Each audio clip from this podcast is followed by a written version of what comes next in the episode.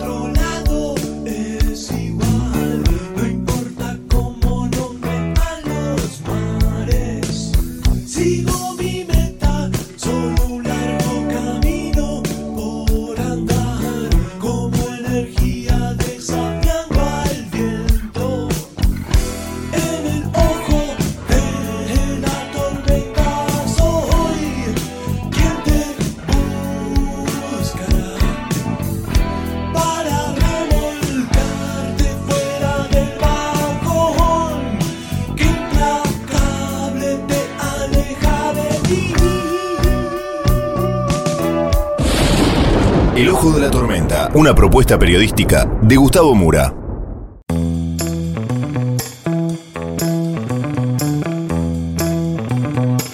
Bienvenidos al Ojo de la Tormenta, el episodio de hoy, Locura Electoral. Vamos entonces con los temas del día de hoy en este breve sumario.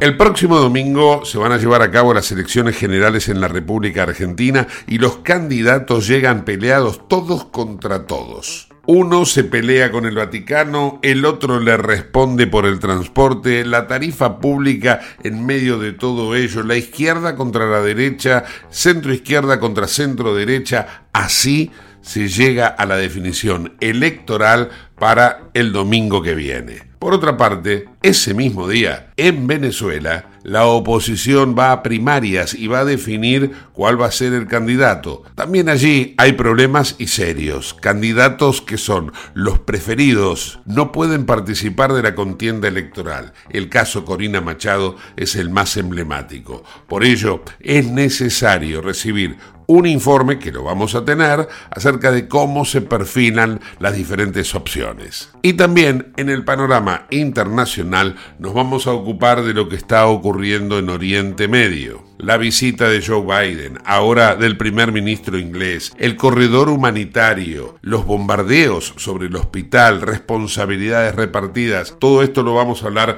con Romina Rinaldi desde Barcelona. Todo esto y mucho más en el ojo de la tormenta.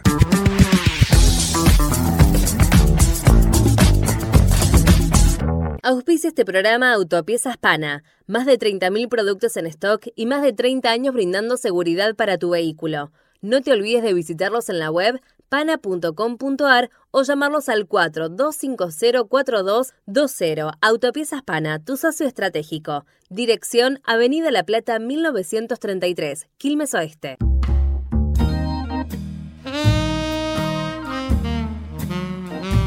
Si le faltaba un elemento disruptivo a estas elecciones que se van a llevar a cabo el próximo domingo en la Argentina, era precisamente que interviniese la cuestión de fe, la iglesia de por medio. Había habido alguna escaramuza, pero no se había llegado a un pronunciamiento tan claro pero tan rotundo y absoluto como el que hizo en el cierre de campaña de Javier Milei, uno de los hombres, si se quiere, de máxima confianza del libertario. Javier Milei define a Alberto Venegas Lynch como un prócer del liberalismo. Y este prócer del liberalismo, ayer en el Movistar Arena, dijo cosas como esta. Escuchemos.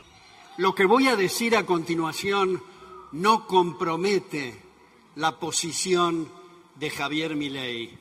Asumo plenamente la responsabilidad de lo que voy a decir. pero por consideración a mi religión católica, por respeto a esa religión, creo que habría que imitar lo que hizo el presidente Roca, esto es suspender las relaciones diplomáticas con el Vaticano mientras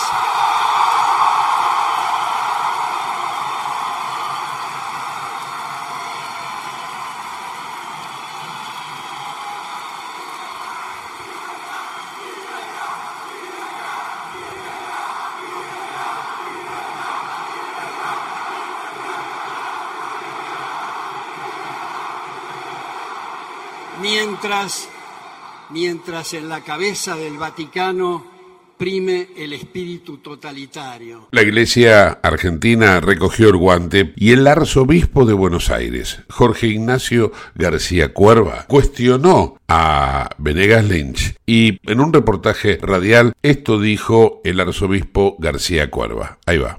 Sí, lo escuché y quedé realmente azorado, sorprendido, en un momento en el que tratamos de, pedir una Argentina unida con la canción recién de León Gieco, esto solo le pido a Dios, bueno, justamente vivimos en un mundo tan violento, con guerras, en un mundo tan agresivo donde creo que tenemos que tender puentes, la cultura del encuentro, este, esta idea que tanto trabaja el Papa Francisco, y nos encontramos azorados con un cierre de campaña en el que propone alguien en nombre, dice, de mi religión católica, es decir, debe tener una religión particular, privada, propia.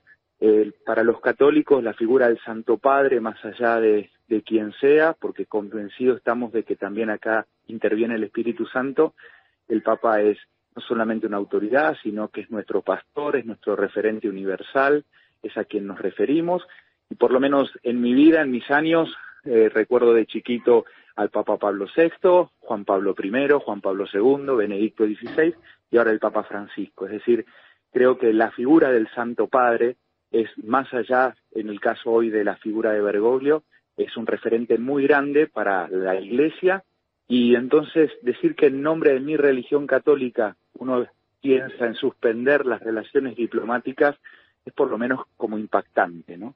Pero no es el único foco de tensión que existe en la recta final de las elecciones. También hay del gobierno con su propio candidato, Sergio Massa, el ministro de Economía. Lo hay del sector Unión por la Patria, Conjuntos por el Cambio. Y bueno, y en definitiva todo en torno a algo que ya venía siendo de alguna forma trillado, como eran las tarifas del transporte. Bueno, ¿qué pasó? En las últimas horas surgieron carteles en donde decía el usuario tiene la libertad de elegir si quiere mantener el subsidio o no. Ponían los diferentes valores que se pagarían en ese sentido. Tarifa trenes masa 56 pesos con 23. Tarifa trenes Miley 1100 pesos. Tarifa trenes Bullrich también 1.100 pesos. Y cada uno identificado con los colores de la boleta de cada quien, es decir, celeste o azul para Massa,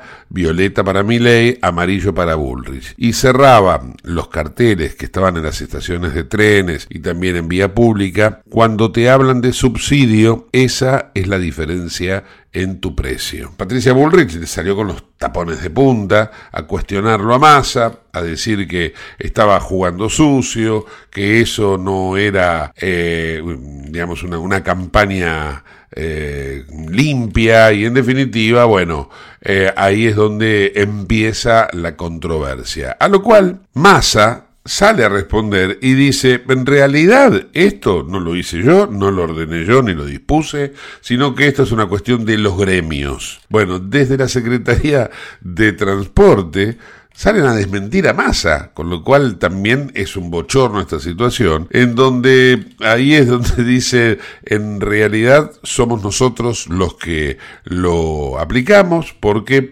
lo autorizó el propio gobierno. De esta forma es como se está llegando a las elecciones del próximo domingo, los libertarios peleándose con la iglesia, el gobierno peleándose con Massa, Bullrich peleándose con Massa y con Milley.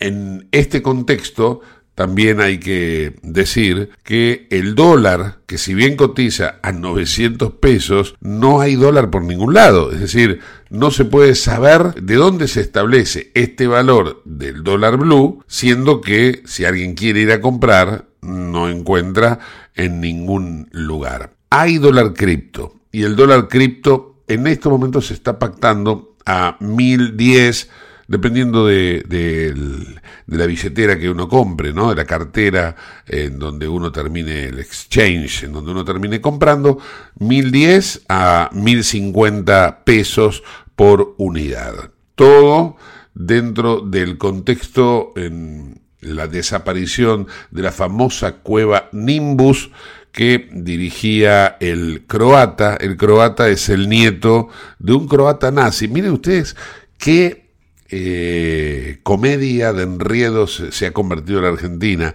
Había un croata nazi a tres cuadras de la quinta presidencial de Olivos durante 50 años, nadie lo había descubierto, y el nieto de ese croata que tuvo cierta protección por parte de los diferentes gobiernos que tuvo la Argentina, fundamentalmente gobiernos peronistas, bueno, el nieto de ese croata que lleva el mismo nombre se llama Ivo Roinica o Roinitza. Ese es el hombre que eh, el gobierno le ha apuntado todos los cañones como el responsable de la gran especulación financiera. Lo más seguro, lo más probable, es que cuando pase la elección, Ivo Roinitza va a recuperar su oficina, va a recuperar su cueva y va a seguir con la compra-venta de dólar ilegal en la Argentina.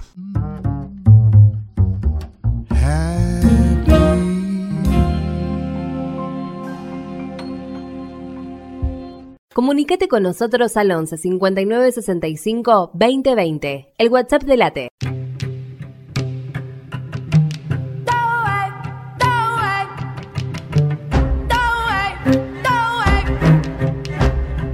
No solo en Argentina hay elecciones el próximo domingo, en Venezuela, por caso, se van a llevar a cabo las primarias, pero estas son las primarias de la oposición, con un montón de candidatos que serían los más votados, los preferidos de la gente, que no pueden participar. Algunos porque lo prohibió la justicia, caso Corina Machado. Otros porque tuvieron que exiliarse teniendo en cuenta que su vida corría peligro. Así que la expectativa está cifrada en cuál va a ser el candidato designado por la oposición una vez que se hayan conocido los resultados del próximo domingo. Vamos a compartir ahora un informe de RTV Radio España con su corresponsal en Caracas. Se trata de un acuerdo parcial que incluye derechos políticos y garantías electorales, también la flexibilización de sanciones, pero lo que no hay es un reconocimiento al gobierno venezolano. Encima de la mesa ha quedado sellado el compromiso de que las presidenciales se celebrarán en el segundo semestre de 2024. Los comicios contarán además con la presencia de observadores internacionales. Sobre la postulación de candidatos, el documento autoriza a todos aquellos que cumplan con la ley, pero en este punto el representante del gobierno de Nicolás Maduro, Jorge Rodríguez, ha querido dejar claro que y si usted recibió una inhabilitación administrativa por el órgano que, al que le corresponde desde el punto de vista constitucional, ilegal, que es la Contraloría General de la República, pues tampoco puede ser candidato. Importante advertencia teniendo en cuenta que este 22 de octubre la oposición ha convocado primarias con el objetivo de buscar un liderazgo común para enfrentarse al chavismo en las urnas. A cuatro días de esta cita hay muchas incógnitas que se suman a hechos como la retirada de tres candidaturas, entre ellas la del exgobernador Enrique Capriles, la cancelación del último debate que estaba programado para este miércoles y la fuerte división interna. A estas alturas todavía no han definido quién debería enfrentarse al oficialismo si el domingo sale como dirigente de la oposición un candidato inhabilitado.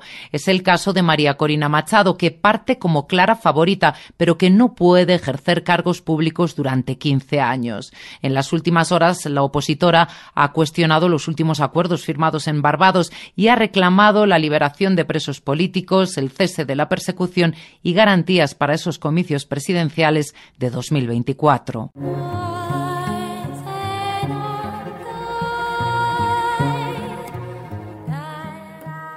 En Lubestop Banfield te revisamos el auto y le hacemos el cambio de aceite y filtros en media hora. Lubestop Banfield es un lubricentro integral donde también podés cambiar las pastillas de freno de tu vehículo. Lubestop está en el SINA 471 Banfield. Y si no podés traer el auto, te hacemos el servicio a domicilio. Instagram y Facebook, Lubestop Banfield. Ahora vamos a hacer una breve pausa y continuamos con el ojo de la tormenta. No te vayas.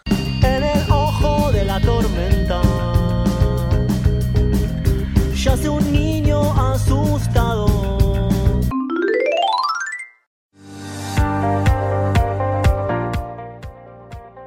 Urgente. La Subsecretaría de Atención Primaria y Salud de Merlo informa, todo paciente adulto con síntomas o sospecha de dengue debe concurrir a la guardia del Hospital Eva Perón, ingresar por la calle Pasteur, acercarse al mostrador, anunciarse y de ahí se lo derivará al consultorio correspondiente. Los síntomas del dengue son fiebre acompañada de dolor detrás de los ojos, de cabeza, muscular y de articulaciones náuseas y vómitos, malestar intenso general, aparición de manchas en la piel, picazón y o sangrado de nariz y encías.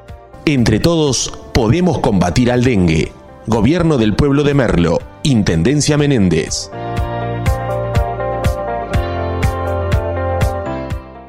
En Lanús tenemos actitud verde. Estamos recuperando 25 plazas y parques del municipio, con nuevos espacios verdes, estaciones de juegos para chicos y mayor seguridad para nuestros vecinos. Informate en lanús.gov.ar. Lanús nos une. ¿Tenés Galicia? Tenés que saber algo. ¿Tenés alguna duda? Tenés alguien que te escucha y te da atención 24/7.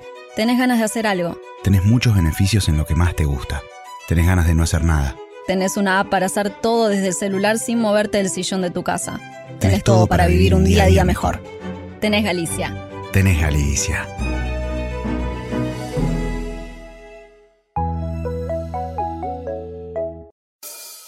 En el ojo de la tormenta la verdad. En el ojo de la tormenta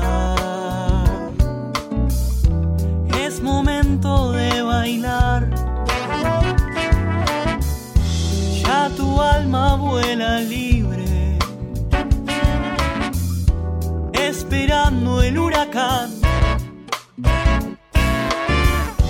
Dime algo que me rompa.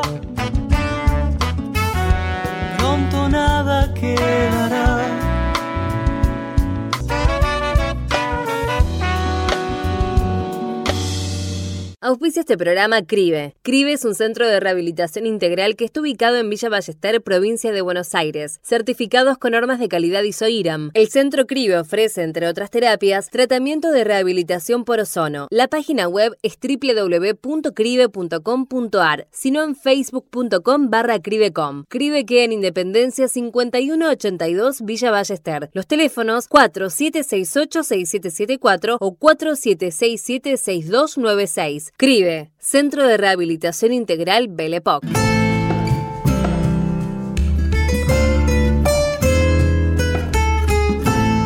Oriente Medio es un polvorín y están convergiendo en ese lugar líderes mundiales que de alguna manera u otra lo que buscan es interceder para detener el baño de sangre, de un lado y del otro de la trinchera. Joe Biden, ahora Rishi Sunak, en definitiva, insisto, los más importantes hombres que lideran sus naciones del planeta ahora están fijando, como en su momento lo hacían sobre Ucrania, posan sus ojos en Oriente Medio, en la situación que se ha generado desde Israel hacia Franja de Gaza y, por qué no decirlo también, ahora hacia el Líbano. Vamos a hablar sobre todos estos temas con Romina Rinaldi, que está en Europa, está del otro lado del Mediterráneo y desde allí, en Barcelona, nos va a dar su visión, su perspectiva. Hola Romy, ¿cómo estás? Hola Gus, ¿cómo va todo por ahí? Bien, bueno, un poco distantes de toda esta situación, podemos decir afortunadamente, pero también con una expectativa de saber qué es lo que ocurre, porque hay muchísimos argentinos, muchísimos uruguayos, latinoamericanos que eh, estaban afincados tanto en Israel, en donde más, pero también en situación, por ejemplo, de riesgo en Franja de Gaza, donde el bombardeo tampoco cede. Sí, efectivamente, creo que el mundo entero está en vilo por, por toda la situación, por este conflicto que, que, nos trae tan preocupados. Eh, la característica más importante, creo que de la semana, ha sido la visita del presidente de Estados Unidos, Joe Biden, que ha visitado Israel, ya, ya partió, eh, en su, en su avión, el avión oficial de los Estados Unidos, pero no se fue sin, sin dejar una controversia en medio de esta escalada de un conflicto que no para. Eh, Biden expresó, obviamente, su apoyo a Israel y a, su líder, el primer ministro Benjamin Netanyahu, eh, a pesar también del reciente bombardeo a un hospital de Gaza, causó un alto número de heridos y del cual hay una, una controversia muy grande, del cual no se puede saber con datos oficiales qué es lo que ha pasado, donde Israel culpa a la yihad islámica y dice que ha detectado a través de sus servicios de inteligencia conversaciones en donde eh, se puede afirmar que fue este grupo de resistencia, este grupo que también es, calificado como terrorista por parte de las Naciones Unidas y la Unión Europea de Estados Unidos, es el segundo movimiento más grande de resistencia palestina después de Hamas y donde Hamas eh, acusa a Israel. El problema de esta situación es que eh, en este momento Gaza está sitiada, está bloqueada, no hay accesos, por lo que ir a la, zona, digamos, donde ha sido el ataque, no es posible sin ser por los medios locales o ciertos medios que también están presentes en, la zona y son los que pueden eh, dar más eh, información detallada. Los análisis de inteligencia de distintos eh, think tanks, de distintos medios de comunicación, y de también distintos gobiernos están intentando eh, averiguar qué pasó. Israel, las fuerzas de defensa de Israel han negado rotundamente el ataque eh, y de momento no se puede encontrar, no se ha podido encontrar al responsable de, tal. En, bueno, en la visita del presidente Biden, este se, reunió claramente con Netanyahu en Tel Aviv y anunció, y esto puede ser como un, una goleada, digamos, de Estados Unidos porque ha logrado permitir la entrada de ayuda humanitaria a Gaza, que va a venir de Egipto, y lo que obviamente eh, marca un cambio en la posición y, eh, que, tiene Netanyahu frente, frente a este conflicto, ¿no? Eh, obviamente que, Biden reafirmó el respaldo que, que tiene Estados Unidos a Israel, eh, cuestionó las acciones de Hamas en el conflicto, las, las caracterizó de atrocidades malvadas, pero también dejó abierta la posibilidad de una investigación sobre este ataque, o sea, dijo que Estados Unidos se está encargando, que sus servicios de inteligencia se están encargando de averiguar un poco más a fondo el ataque de un hospital. También recordemos que hoy, hace unas horas, fue bombardeado a, unos metros de otro hospital en Gaza y, los hospitales hoy, hoy por hoy también son centros de, refugiados, donde la gente eh, que ya ha evacuado sus casas, o porque sus casas ya están destruidas, o porque hay un peligro de que inminente que esto suceda, busca refugio en los hospitales. Entonces, también de acuerdo a las normas del derecho internacional humanitario, ¿no? a las reglas de la guerra, los hospitales son lugares sagrados, son lugares que no se pueden bombardear, eh, son lugares seguros. Entonces el hecho de que se haya eh, producido este, este bombardeo ha dejado como muy enturbiecida la situación sobre quién es el responsable, ¿no? Bueno, también Biden... se me ocurre que hay que tener en cuenta también eh, quién gana y quién pierde atacando a un hospital. Eh, Israel tiene Totalmente. mucho que perder. Israel tiene mucho que perder si fue el responsable. Y jamás, por el contrario, ha mostrado un desprecio por la vida del palestino en general, como en ningún otro lugar se lo puede eh, visualizar, porque el hecho de construir eh, polvorines debajo de las casas de los civiles palestinos, poner las catacumbas esas en donde tiene a los 200 rehenes, no solamente israelíes, sino de diversas nacionalidades, secuestrados, eh, lanzar misiles, lanzar cohetes desde eh, las casas de los palestinos, es el desprecio por la vida misma de los habitantes de Franja de Gaza. Entonces, si nos ponemos a analizar quién gana y quién pierde en el ataque al hospital, creo que ahí empezamos a encontrar la solución a este dilema que se plantea, ¿no? Sí, eh, estoy, muy de acuerdo contigo con lo que decís. Creo que hay como ciertas consideraciones a tener en cuenta. El primero es eh, el concepto que se le pueda eh, tener a Hamas, ¿no? Tanto la Unión Europea como Estados Unidos consideran a este movimiento de resistencia como un grupo terrorista. Pero también hay que tener en cuenta de que jamás hay una gran parte de la población palestina que lo ve como un símbolo de resistencia. Eh, si hoy en día, si el día de mañana Israel eliminara a las células más grandes de Hamas, ¿se puede decir que jamás seguiría asistiendo? Yo creo que, que sí, que es una gran posibilidad que aunque elimine a los líderes, el movimiento que representa también eh, no, es un, no es solo un movimiento militar o un movimiento, eh, es, es un movimiento político. Entonces, hay una representación del pueblo palestino en Hamas y eso creo que es algo que, hay que dejar claro. No estoy diciendo con esto que Palestina es Hamas ni que Hamas es Palestina, pero que sí hay una representación del pueblo palestino. Entonces, eh, desde Palestina, desde lo que hoy vemos en las redes sociales, no se puede cuestionar de que jamás haya sido el responsable del atentado, ¿no? Esto viéndolo desde un punto de vista de si eh, hoy alguien de nosotros fuera palestino y fuera, eh, estuviera en Palestina, en Gaza, en este momento, yo creo que no hay un cuestionamiento hacia que jamás pueda ser. Desde el otro lado de Occidente, tendría todo el sentido de decir por qué Israel estaría bombardeando un lugar cuando sabe que la comunidad internacional no para de pedirle que respete derecho internacional humanitario. Entonces, ¿en qué cabeza cabe que Israel vaya y lo, mm, y lo primero que haga es bombardear un hospital. Entonces, estoy muy de acuerdo contigo con eso que decís, de cómo puede ser eh, una jugada estratégica para Israel, no lo es. Eh, muchos han dicho que puede haber sido un cohete desviado.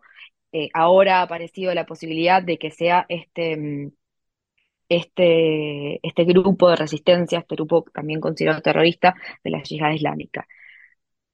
No vamos a saber, yo creo bien, hasta dentro de un tiempo qué pasó realmente en el hospital. Se sabe también que ha sido en el parking del hospital y que eh, el número de, muertos también corresponde con gente que se estaba refugiando eh, en el mismo. La verdad, hoy en día yo, eh, como, como un mensaje mío personal, no tengo muy claro quién puede haber sido. Creo que hay que hacer una investigación, que hay que intentar una vez que que, también que la comunidad internacional como observadora a través de las Naciones Unidas pueda llegar a entrar a Gaza, eso es uno de los primeros temas que tienen que ver, porque hoy en día no hay información suficiente por el tema de que Gaza esté sitiada. Claro, bueno, acá también hay que tener en cuenta a este derecho internacional que se plantea, que un sitio está avalado por el derecho internacional, un sitio o una ciudad está avalado. Hay que remitirse por ejemplo, a la Segunda Guerra Mundial, cuando se produjo el sitio de Berlín por parte de las tropas rusas, en donde allí había nazis en Berlín, que se habían refugiado y que de alguna manera se atrincheraron en torno a una población alemana que también era inocente y que de alguna manera también había votado al movimiento nazista antes de que cometiera las atrocidades de la guerra. Entonces, eh, si en algún momento se produjo una mirada contemplativa de la comunidad internacional hacia esa situación, también podría mirárselo ahora con la misma eh, flexibilidad de aquel entonces. Entonces, me da la sensación que hay en este momento una doble vara para medir las situaciones que me parece que son análogas.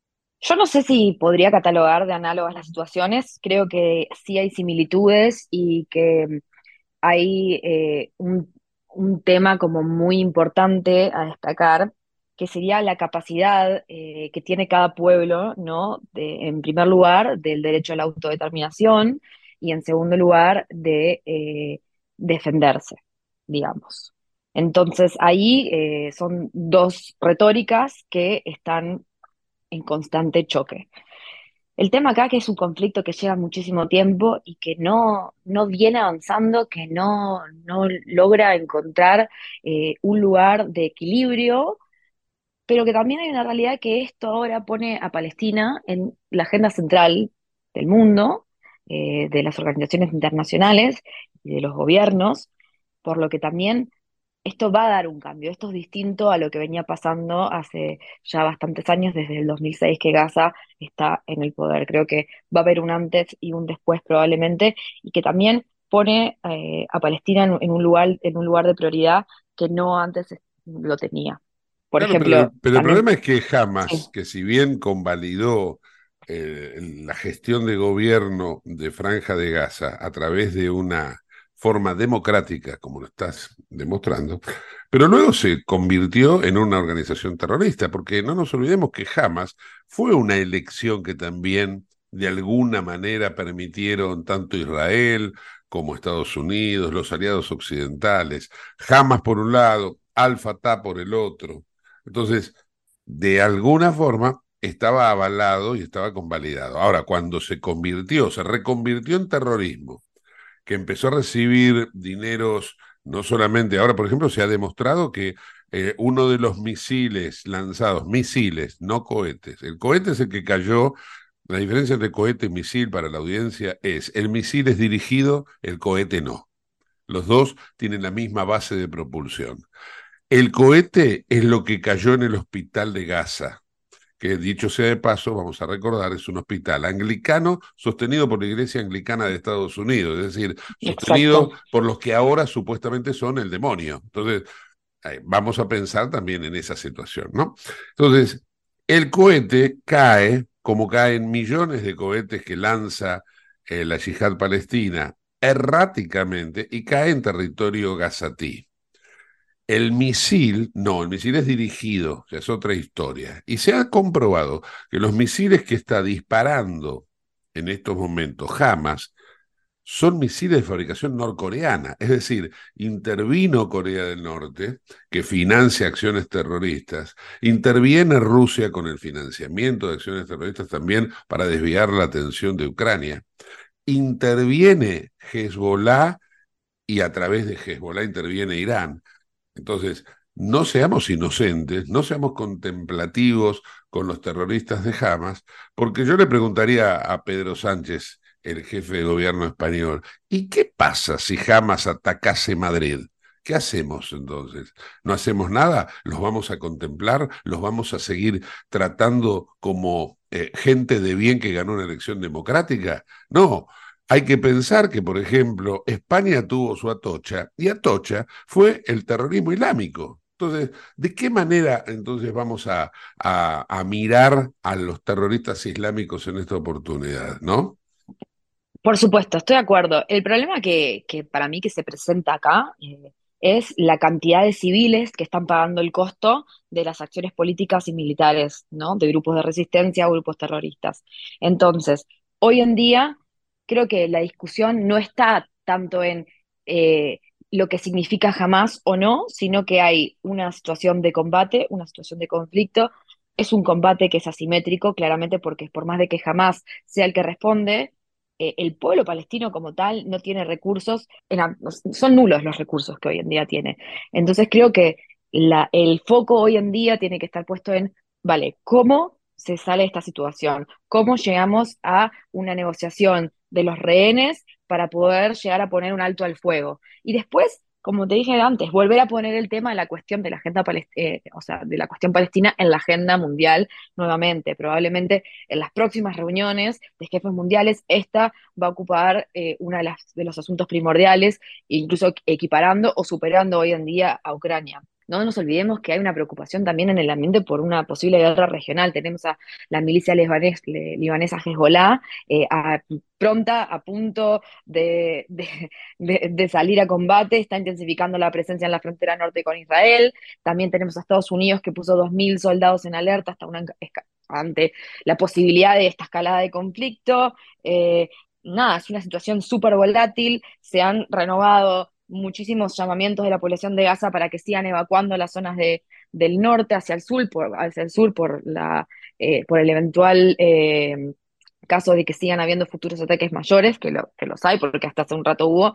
Entonces, eh, lo que hay que tener en cuenta hoy en día es que esta situación va a seguir, tiene para rato, no es algo que, que, es aislado, por eso también digo que es diferente a los distintos ataques que se venían dando entre Hamas y, el Estado de Israel eh, en, los últimos años. Creo que eso le da una diferencia, que la situación escaló a un nivel donde ya tenemos una, una Gaza que está destruida, hay una cantidad de evacuados, un número grandísimo de muertos y eh, el tema de, bueno, que ahora, eh, por suerte, en el día de mañana se abre el corredor humanitario y a través de Egipto entrará la ayuda de, humanitaria que, tanto se necesita, que es el primer paso en este momento para también ver la reacción de Hamas eh, en cuanto a los rehenes, ¿no? Con esta ayuda humanitaria puede llegar a haber eh, una situación de, mejora, aunque no creo que, sea mucha. Y también tener en cuenta negociar en algún momento futuro la posibilidad de evacuar a los civiles. Obviamente esto, como vos decías anteriormente, es algo que a jamás no le, no le sirve si usa obviamente la población civil como un escudo humano. Es una situación muy delicada, eh, creo que también es uno de los conflictos que despierta más sensibilidades a las personas, entonces eh, creo que la situación en general a nivel internacional es de mucha conmoción. Eh, lo veo, siento que es un, combate muy, un conflicto muy distinto al de Ucrania y, hay que ir con, mucho cuidado, ¿no? Eh, también sobre todo hay algo que, esta también es una consideración personal mía, que creo que la vida en Medio Oriente también producto de los traumas. El otro día estaba, estaba leyendo de que, por ejemplo, los palestinos no están calificados como síndrome postraumático, sino síndrome del presente traumático, porque son eh, personas que han vivido trauma toda su vida, están acostumbrados a los bombardeos, a las muertes de sus familiares, y eso también genera que, la vida humana valga menos, ¿se entiende? Y eso, y, y en consecuencia, quien los gobierne, o en este caso el grupo terrorista o el movimiento de resistencia, como se le quiera llamar, hace que también ¿no? tenga menos valor la vida humana, tanto como la de sus propios civiles, como los de los rehenes, o como, lo de la, como las de las personas que mataron cuando hicieron el primer ataque el 7 de octubre. No sé si, si, estoy siendo clara o lo que estoy diciendo porque es una cuestión muy delicada, pero ya con el hecho de que cuando eh, una persona muere en, el, mundo musulmán por una causa, es un mártir. Entonces, eso genera una delicadeza en el tema que creo que, que lo distingue de otros tipos de conflictos. Habría que hacer algún tipo de salvedad, ¿no? Porque vos dijiste, cuando un musulmán muere por alguna causa es un mártir. Y la verdad que si un musulmán muere con un chaleco bomba, matando a 30 personas que van en un ómnibus, no sé si es un mártir. Me parece que no, no, es, un, ver, no, un asesino, es un asesino hecho y derecho. No estoy diciendo, no estoy diciendo eso, sino que como el concepto de, mártir eh, es una persona que eh, está dando su vida por defender una causa que generalmente suele ser religiosa y, muchas otras veces es política. Entonces, en Medio Oriente, generalmente en países que vienen de conflicto, cuando una persona muere y muere por este tipo de cosas, se lo considera un mártir y eso hace que el valor de la vida pase a tener otro lugar. Yo no, no, estoy diciendo lo que está bien o lo que está mal, no me corresponde, sino que estoy tratando de hacer un análisis que creo que día a día también eh, va, va evolucionando sin, sin estar eh, siendo lo más objetiva que se puede ser en un tema tan delicado y intentando también entender por qué pasan las cosas que pasan. ¿Me explico? Sí, sí, sí, entiendo, pero bueno, insisto sobre el particular, es muy, pero no lo estoy diciendo por vos, lo estoy diciendo por los que sostienen que eh, hay una clasificación de la muerte, eh, porque de hecho muchos lo sostienen. Entonces, eh, ¿cómo calificamos a los que pusieron las bombas en Atocha? Para, para los españoles que en este momento tienen esa mirada tan crítica hacia Israel y tan eh, flexible hacia los palestinos. Entonces digo, ¿cómo, qué, son? ¿Son mártires? ¿Mártires de qué? Son asesinos. y entonces, ¿de qué manera entonces vas a enfrentar la situación del terrorismo islámico si no te pones en el lugar del otro.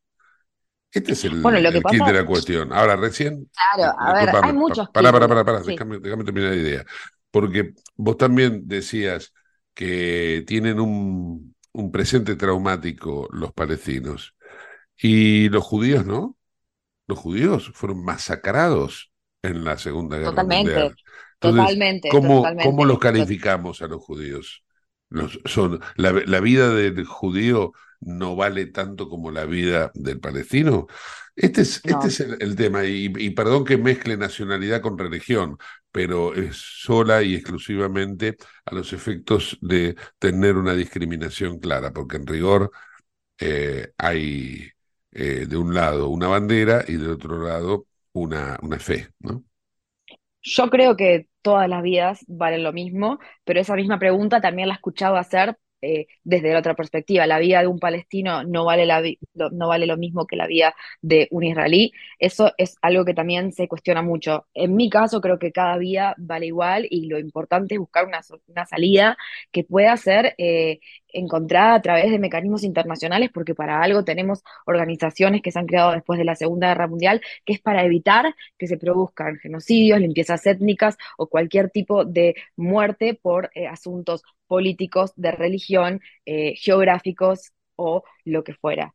Eh, es muy difícil abordar este tema sin entrar en, en sensibilidades, sin entrar en, en, en, en ver el otro día a- escuchaba a alguien que decía, ¿de qué lado de la historia vas a estar? Es el momento de elegirlo. Y al final, yo no sé si la historia o el presente hoy en día, porque al final esto hoy en día es el presente, pero seremos la historia, no sé si tiene dos lados en este caso. No, no lo veo, no creo que haya que tener eh, un bando para poder entender que lo que está pasando es espantoso, que hay que llegar a una salida y que no hay ni, ni víctimas ni, victimarios. Creo que hay eh, una responsabilidad también de la comunidad internacional, una responsabilidad obviamente tanto de Israel, tanto de Hamas, eh, de años y años de conflictos que no, eh, que no ha sido que no han buscado la solución y han dejado estar hasta llegar a un punto que se ha vuelto un polvorín, como empezaste vos diciendo hoy en la radio.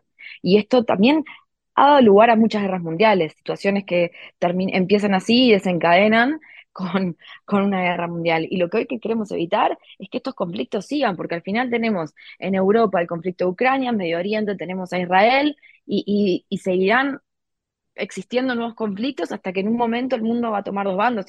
Ese no es el camino al final. Tenemos que buscar mecanismos de solución pacífica de controversias, tenemos que también eh, abogar por una comunidad internacional que se ponga firme, por un Consejo de Seguridad en las Naciones Unidas que re- revea quizás el, poder del veto, porque hoy en día es lo que nos ha eh, también eh, vuelto un poco más inoperantes, ¿no? y, nada, y esperar un poco a ver qué evoluciona. El conflicto, a ver qué pasa, está todo muy caliente. Creo que el paso de una solución ideal, de una desescalada ideal, sería eh, ahora abrir el corredor hum- humanitario, transar eh, el intercambio de rehenes, quizás por una cantidad de, presos palestinos se puede llegar a negociar, y obviamente el alto al fuego, y después ver qué pasa con Palestina, qué pasa con el territorio y qué pasa sobre todo con la población civil, porque tenemos dos millones de personas que hoy en día, casi la mitad, pueden haber perdido sus casas, que hay ciudad, una ciudad que ya no existe, que está destruida y, y- y que tampoco hay una apertura hacia, desde los países hacia el mundo de empezar a decir vamos a abrir las fronteras, como sí pasó con Ucrania, para recibir eh, refugiados palestinos. Bueno, este, por eso insisto con España a la cabeza, ¿no? Que tanto eh, hay una ministra española, ministra de Relaciones Exteriores, que quiere quitar la representación diplomática con Israel. Entonces digo, bueno, ya que se miran, miran tanto la paja en el ojo ajeno, habría que analizar la viga en el Eh, ojo propio, eh, ¿no? Eso es lo que, lo que ha hecho Colombia también. ¿Qué hizo Colombia? Está por retirar la, la representación diplomática Bueno, pero. Colombia eh, tiene un gobierno eh, socialista latinoamericano este, manejado por un exterrorista. Entonces, ahí tenés una explicación lógica a un comportamiento natural. Es solidaridad del terror. Ahora, eh, Yo no para- creo que retirar, rela- romper relaciones, que ningún país rompa relaciones hoy en día, eh, contribuye a eh, un fomento de una solución pacífica de controversia. La realidad, hay un- una cosa que te quería comentar también, es la solución de los dos estados, que fue la solución propuesta, no funcionó. Y hoy en día hay que ver cómo se va a poder llegar a un momento y a través de, de qué herramientas y de qué manera se puede llegar a que tanto Israel y Palestina puedan convivir. Y eso hay que cuestionarse si va a ser en este territorio o esto no va a, o, no va a ser posible. Y si no es posible, la situación llega a un nivel que yo no te sabría decir la respuesta, pero ¿qué haces con dos millones de personas? No, no, Más la gente que está. Son siete, porque también tenemos Cisjordania. Hay que buscar una forma de que puedan coexistir, porque si no. Seguramente. Ahora, acá el problema no es ni los gazatíes, ni los cisjordanos, ni los palestinos. Acá el problema es los intereses que hay en torno a la presencia de Israel en la región. Y fundamentalmente es Irán, de fondo siempre es Irán y, ese Estado teocrático. Porque acá lo que se buscaba era hacer caer el acuerdo que ha firmado Israel con Arabia Saudí, por el cual eh, precisamente había una connivencia. Y además los acuerdos de Abraham que incorporaban a otros países, los Emiratos Árabes, a Bahrein. Bueno, todo eso ha caído y todo eso fue obra de Irán. Entonces ahí es donde hay que mirar. No hay que mirar a Palestina, porque Palestina es un instrumento de Irán. Pero bueno, Totalmente. no, solo de Irán, yo creo que, creo que sí, eso es un tema para. Eso lo, podemos, analizar en, otro día, otro día, porque ahora ya nos estamos quedando sin tiempo. Largo entendido. Pero sí, efectivamente, al final hay una, un sentido en decir que es una guerra que termina siendo Oriente contra Occidente, que tenemos a Irán y Estados Unidos en una puja de poder, eh, un, un rol muy importante también lo ocupa Arabia Saudí, que había, que, es el gran aliado hoy en día de Estados Unidos y que estaba normalizando sus relaciones con Israel y que esto hace que entorpezca esas, relaciones con Israel, de las cuales jamás no tenían ningún interés que se produjera. Entonces también es una guerra que es como un tablero de ajedrez y que hay intereses de muchas potencias metidas ahí. Tenemos a Putin, que eh, está en este momento en China, que se reunió con, con, el, líder chino y entonces ambos también llamaron al alto al fuego, pero no condenan a jamás. Es, es todo muy raro. Creo que hoy en día lo primero que tenemos que, buscar, que abogar por, es eh, esta apertura del corredor humanitario, la próxima eh, eh, salida de intercambio de, de, rehenes y prisioneros, que probablemente esté por ese lado, y también el alto al fuego para después abordar la cuestión desde otra perspectiva. Romy, muchas gracias, te mando un beso y la semana que viene volvemos a hablar. Dale, Gus, un abrazo grande, nos vemos la semana que viene. Romina Rinaldi, en el ojo de la tormenta. Te invitamos a conocer La Pampa, porque creemos en una nueva forma de viajar a un ambiente ideal para estos tiempos. Aire puro, bosques y fauna nativa, gastronomía gourmet, vinos patagónicos, pueblos con historias emocionantes. En La Pampa, seguro te relajás, seguro te emocionás, seguro disfrutás. Viaja seguro, viaja a La Pampa, portal de la Patagonia. Y cerramos el programa de hoy con este clásico de los Rolling Stones, porque se ha celebrado un acuerdo por el cual los Stones van a aparecer en el clásico contra el Real Madrid. ¿De qué modo? Bueno, en la camiseta del Barcelona va a llevar estampado el logo de los Rolling. Y de esta manera, el sábado 28 de octubre, por la undécima fecha de la Liga de España, la mítica lengua, emblema del grupo de rock británico, irá en reemplazo del logo de Spotify, que es el patrocinador principal del Barça desde el año pasado, para celebrar la salida a la venta del disco de la banda que se llama Hackney Diamonds. De esta manera entonces se rinde tributo a los Rolling Stones, al Barcelona y al acuerdo que han llevado a cabo entre ambos. Nos vamos entonces con este tema que han escogido para difundir este acuerdo a través de redes sociales. Start Me Up.